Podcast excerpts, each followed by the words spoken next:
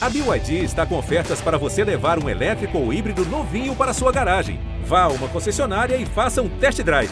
BYD, construa seus sonhos. Olá, eu sou Edmilson Ávila e este é o novo episódio do podcast que desenrola o Rio para você.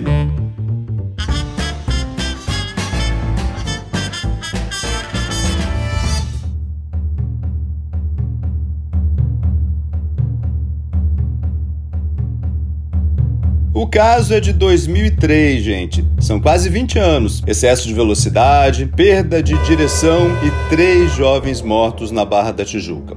O motorista, Marcelo Henrique Negrão Kijak, fugiu do país e agora, depois de 19 anos, foi preso nos Estados Unidos. Uma das vítimas era Fabrício Diniz, de 20 anos. Depois do trágico acidente, o pai dele, Fernando Diniz, se tornou uma autoridade no Brasil na luta por um trânsito mais seguro. E é ele o meu convidado de hoje para desenrolar essa história. Fernando Diniz, muito obrigado pela participação mais uma vez. Esse é um caso de quase 20 anos, né? A nova geração não conheceu. Vamos retomar esse caso antes da gente falar dessa prisão? No dia 10 de março de 2003, eu, Fernando Diniz, minha família, Luciane, minha filha Fernanda, tivemos a nossa noite tenebrosa, assim como afetou também todos os demais parentes e os nossos amigos, né, e amigos do Fabrício. Fabrício estava com três amigas querendo fazer um encontro para passear. Uma saída de jovens. Saída de jovem, mas esse, esse motorista, ele não era amigo do meu filho, ele nunca entrou aqui em casa, nós nunca vimos. Essa foto que eu mandei para a Interpol, Polícia Federal e para a mídia, eu consegui, através dos amigos do Fabrício, que conhecia é, outras pessoas que tinham uma foto num grupo, não era de boa resolução,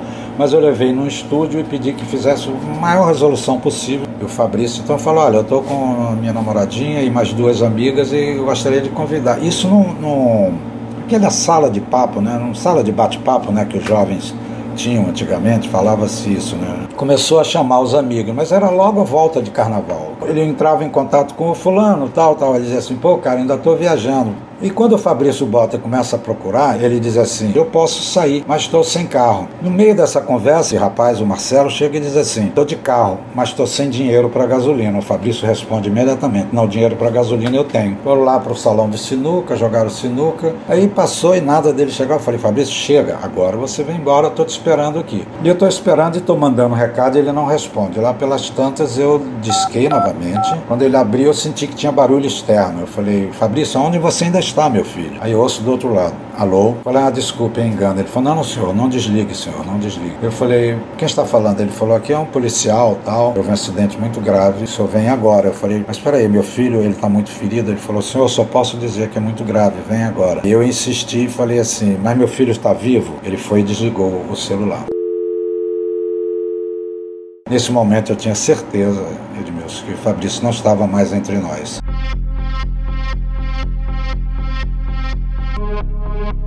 A menina depois me disse, quando eu fui visitá-la no hospital, ele de repente na Avenida das Américas, quando saímos do estacionamento do downtown, ele começou a correr, virou para trás rindo, com uma cara assim, parecia que estava meio maluco, e rindo, e reduziu e acelerou, e todo mundo gritando, e ele zigue-zagueando. Os meninos atrás batiam uma lateral na, dentro do carro no salão, de um lado para o outro, sequer tiveram chance de botar o cinto. E ele ia quase batendo, quando todo mundo gritou, ele deu uma guinada muito grande, o carro capotou, colidiu com o poste, os três tiveram morte instantânea. Depois dessa tragédia toda, como é que o senhor decidiu tocar a vida olhando para ter um, um, trânsito mais seguro? Eu falei, eu preciso entender que ambiente é esse, chamado trânsito, que meu filho e as duas meninas perderam a vida. Toda semana eu saía do meu trabalho para os corredores do Detran. Eu falei, eu quero falar com o presidente do Detran, ele está em reunião. E ficava ali e fui impertinente, até que eu comecei a ser recebido pelo presidente do Começamos a fazer ações em praças públicas, aqui na Barra, em Copacabana. E aí nós fomos, fomos indo tudo. Eu falei, é pouco. Começaram a dizer, você tem que criar uma ONG, você tem que criar uma ONG. Mas eu não tinha estrutura, eu não tinha estrutura para isso. E a gente precisava de mudar a lei também aqui, né? A gente precisava avançar, né? Exatamente.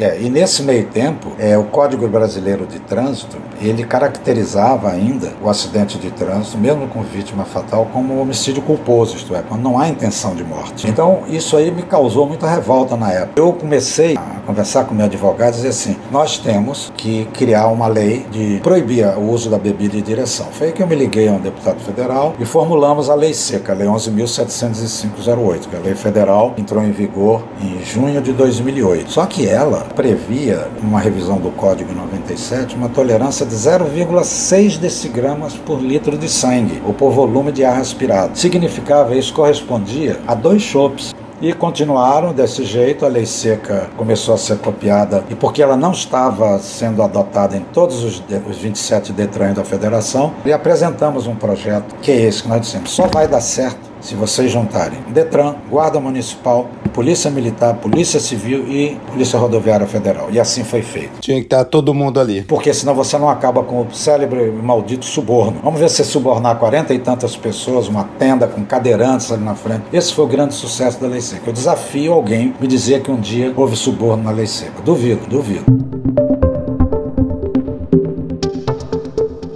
Agora vamos voltar lá para o início dessa conversa. Depois de tudo isso, agora tem um novo capítulo dessa história. Né? Deve ter um novo julgamento, né? Deve ter um julgamento, ele deve ser extraditado. Motorista, como é que você está olhando para esse novo momento dessa história que já tem quase 20 anos? Com a mesma perplexidade que eu recebi a notícia, mas não recebi com júbilo, não, entendeu? De encher o peito igual um pombo. Não, não, não, não.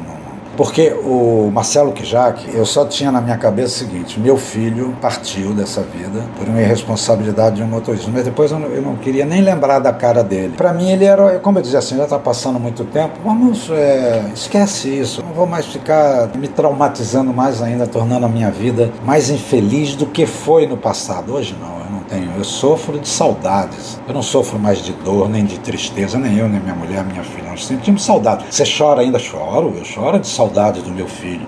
Nunca tive sentimento de vingança. Mas eu, da mesma forma, eu te diria uma coisa. Se amanhã ligarem para mim e disserem, ou vocês, ou a mídia chegar e dizer assim, um determinado juiz expediu um alvará de soltura ou cancelou a extradição do Marcelo, eu não ficaria absolutamente surpreso. Que nós temos visto de aberrações aqui nesse país pelo lado do judiciário, né, da justiça, ou, como eu costumo dizer, injustiça, né, isso aí não me surpreenderia não. A única coisa que eu acho é o seguinte, para mim, Edmilson, não muda em absolutamente nada, sentido de, de sentimentos, nem para mim nem para minha família. Vamos acompanhar então Fernando Diniz, muito obrigado aqui pela história, por a experiência de vida e parabéns por toda a trajetória de tantos anos aí de luta por um trânsito mais seguro. Ah, muito obrigado mais uma vez pela oportunidade de estar com vocês e acho que na última vez que falamos eu deixei essa mesma mensagem, porque normalmente eu quando eu termino uma entrevista, uma live, seja o que for, uma palestra,